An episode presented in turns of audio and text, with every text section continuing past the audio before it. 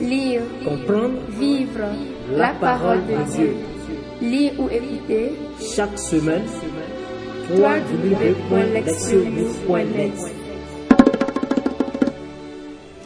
Troisième dimanche ordinaire, année B. Priez. Psaume 24. Seigneur, enseigne-moi tes voies. Fais-moi connaître ta route. Dirige-moi par ta vérité. Enseigne-moi, car tu es le Dieu qui me sauve. Rappelle-toi, Seigneur, ta tendresse. Ton amour est de toujours. Dans ton amour, ne m'oublie pas, en raison de ta bonté, Seigneur. Il est droit, il est bon le Seigneur, lui qui montre aux pécheurs le chemin.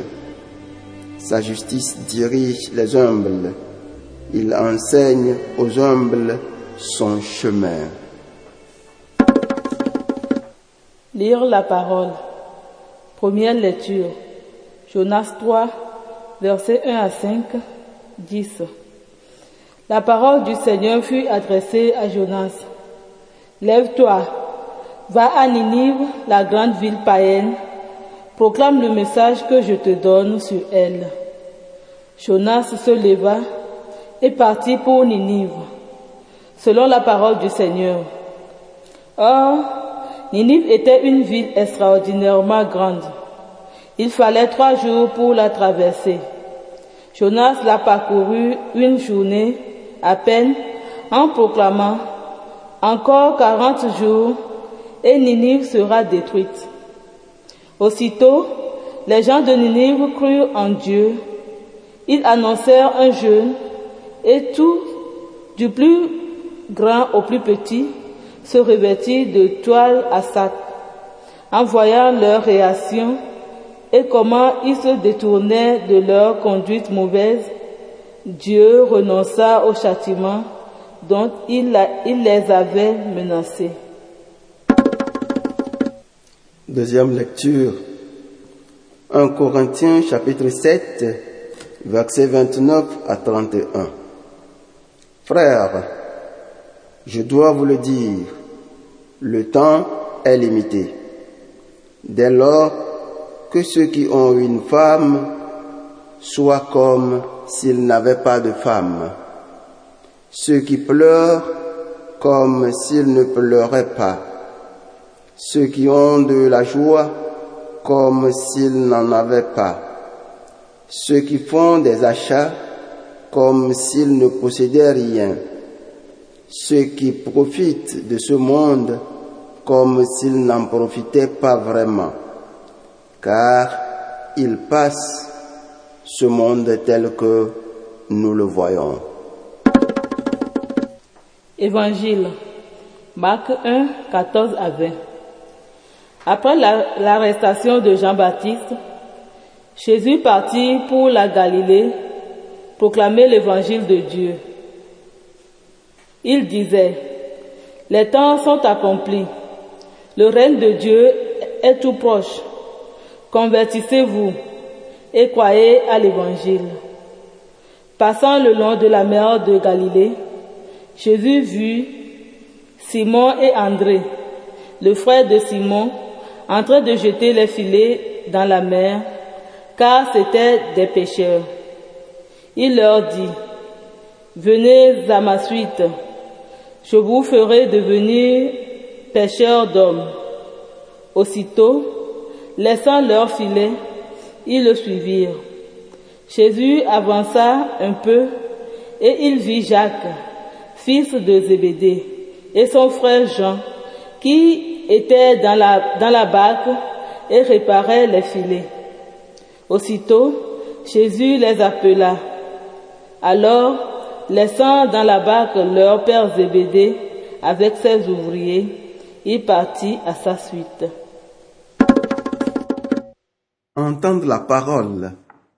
Le thème Changer son cœur.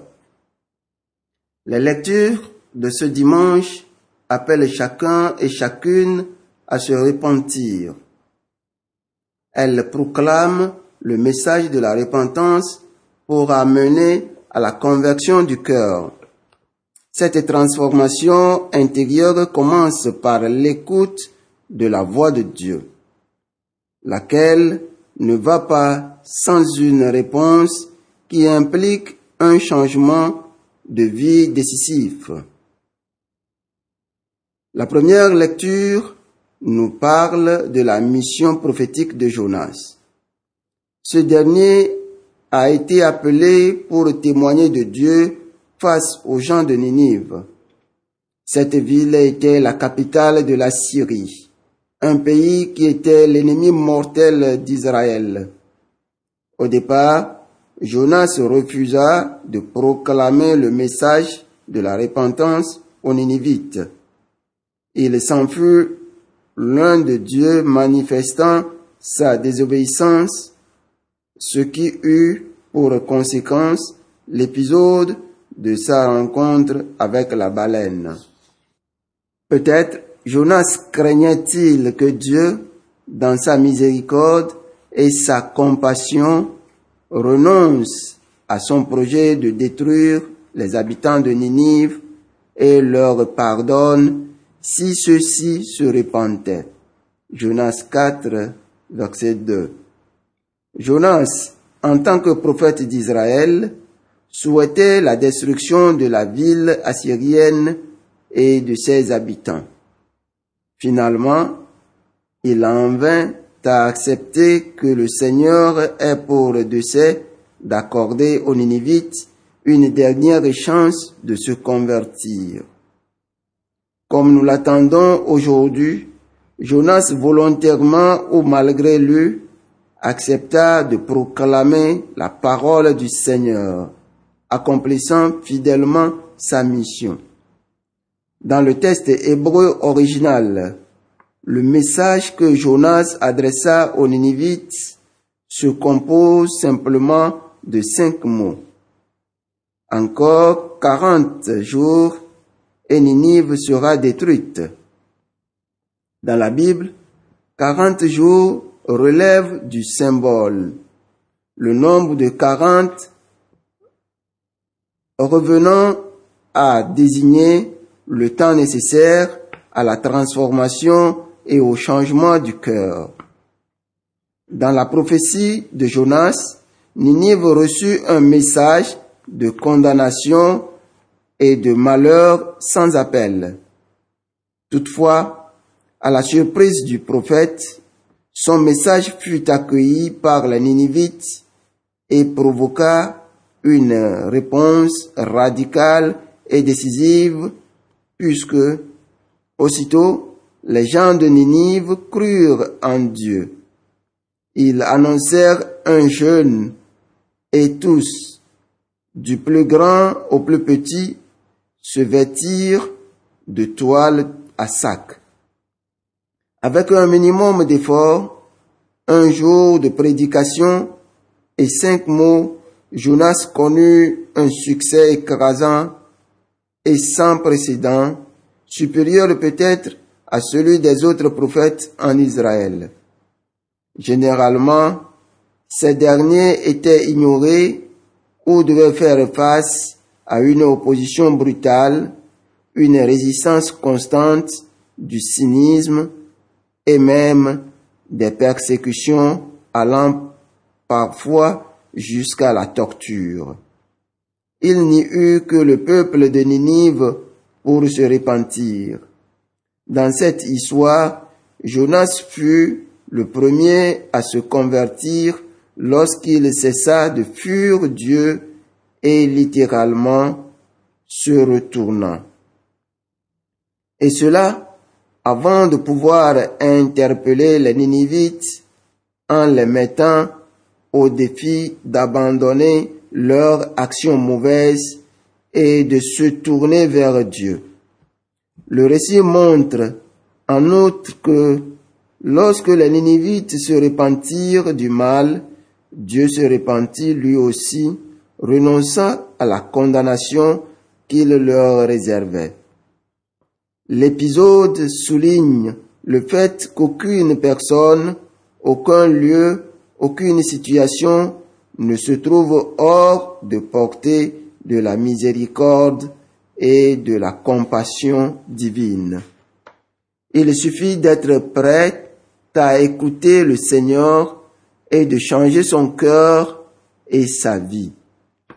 Dans la deuxième lecture, Saint Paul met l'accent sur l'urgence de la repentance étant donné que le temps est limité. 1 Corinthiens 7, 29. L'une des questions qu'il traite à 1 Corinthiens 7 est celle du mariage et du célibat. Dans cette communauté, certains chrétiens dévaluaient l'institution du mariage tout en affirmant que vivre dans le célibat a une réelle valeur. L'apôtre affirme que le mariage tout comme le célibat sont des charismes, des dons venus de Dieu. 1 Corinthiens 7, 7. Par conséquent, chacun ou chacune devrait choisir son état de vie selon le charisme dont Dieu l'a gratifié. Gardant à l'esprit la venue imminente du Seigneur, Paul presse les Corinthiens d'adopter une attitude nouvelle à l'égard de Dieu et des autres. De fait, ils ne devraient pas s'encombrer des soucis de la vie du monde. Bien plutôt, ils devraient consacrer leurs dons leur temps et leur énergie à servir le Seigneur et à se servir mutuellement au sein de la communauté. Cela demande une conversion du cœur qui consiste à se détourner des buts égoïstes de ce monde parce que, selon Paul, ce monde passe ainsi que ses apparences. Mais ce qui relève vraiment du service de Dieu a une valeur éternelle car Dieu vit pour toujours. L'évangile de Marc résume les événements qui ont marqué le début du ministère public de Jésus. Il est venu proclamer l'évangile de Dieu, ce qui indique qu'il a consenti à la mission que lui a donné le Père lors de son baptême, à la différence de Jonas, et il appelle les gens à se convertir. Convertissez-vous et croyez à l'évangile. 1, 15. Il inaugure ainsi le royaume, le règne de Dieu. La foi et la conversion le changement d'orientation dans une vie sont la seule réponse appropriée au royaume qui vient dans et par la personne de Jésus. L'appel des premiers disciples sur le bord de la mer de Galilée. Marc 1, 16 à 20, qui suit immédiatement la proclamation du royaume de Dieu est une bonne illustration de ce qu'est la véritable conversion, un changement de vie décisif et radical. Le récit montre comment des gens ordinaires ont réorienté leur vie. De pécheurs, ils sont devenus disciples de Jésus. L'invitation que ce dernier a lancé aux deux frères, Simon et André, était simple, mais constituait néanmoins un défi. Il commença par leur demander de venir à sa suite, puis de devenir pêcheurs d'hommes. C'est Jésus, notons-le, qui prit l'initiative d'appeler ses premiers témoins et collaborateur au service de la venue du royaume. Il rencontra ses frères dans le contexte de leur vie ordinaire et leur demanda de la quitter, de modifier leurs modalités d'existence et de changer leurs projets. Ils répondirent en laissant leurs biens et en abandonnant leur profession pour suivre Jésus. De la même façon, ce dernier est venu bouleverser la vie de Jacques et de Jean, les fils de Zébédée, qui ont fait exactement la même chose que Simon et André, et cela sans délai. L'adverbe aussitôt, utilisé par Marc, indique un sens de l'urgence et une détermination de la part de ceux qui sont appelés. Leur réponse fut prompte et entière, et ils changèrent de vie sans regarder en arrière, ce qui illustre bien la nature de la conversion. Les lectures de ce jour nous enseignent que la disposition au changement est la première étape de la conversion. Les habitants de Ninive ont entendu la voix de Dieu par l'intermédiaire de Jonas et ils ont ouvert leur cœur au Seigneur en se repentant de leurs péchés. Cette repentance, en retour, leur a apporté les bénédictions divines et leur a donné une nouvelle perspective de vie. Paul appelle les Corinthiens à s'ouvrir au Christ ressuscité et à consacrer leur vie à son service. Ce qui requiert une réorientation, une autre forme de repentance. La disponibilité est également la qualité première et indispensable pour un disciple. Cette ouverture au changement émanant du cœur a permis aux premiers appelés de suivre Jésus sans réserve et de tout leur être. Être disciple, au sens le plus authentique du terme, implique d'écouter la voix du divin maître et de lui répondre.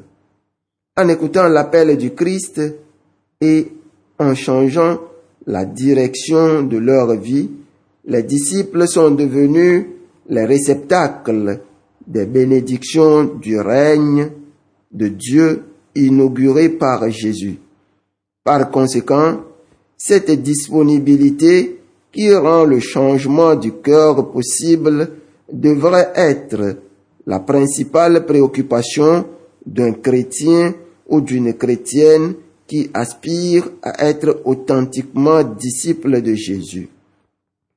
Ce désir était bien connu du psalmiste qui demandait à Dieu, Seigneur, enseigne-moi tes voies, fais-moi connaître ta route, dirige-moi par ta vérité, enseigne-moi. Écoutez la parole de Dieu. Chacun, chacune de nous naît à cette vie de par la décision de Dieu.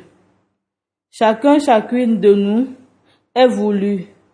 Chacun, chacune de nous est aimé. Chacun, chacune de nous est indispensable.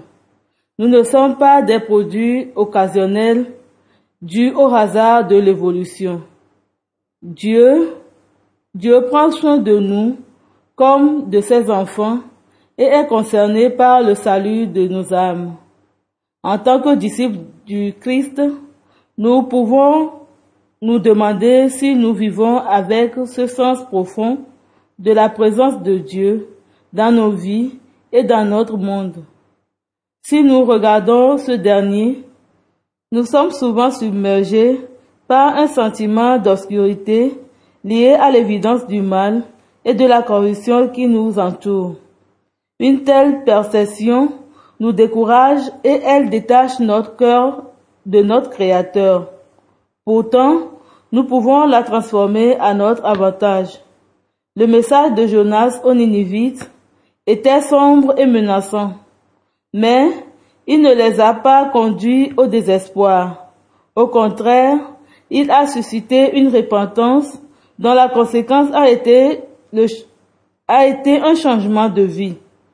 Lorsqu'actuellement nous sommes confrontés à ces mots que sont la corruption, les préjugés ethniques, le matérialisme, le mal, la désobéissance et la violence, il nous est toujours possible de les considérer comme un appel au repentir pour tout ce qui nous sépare de Dieu.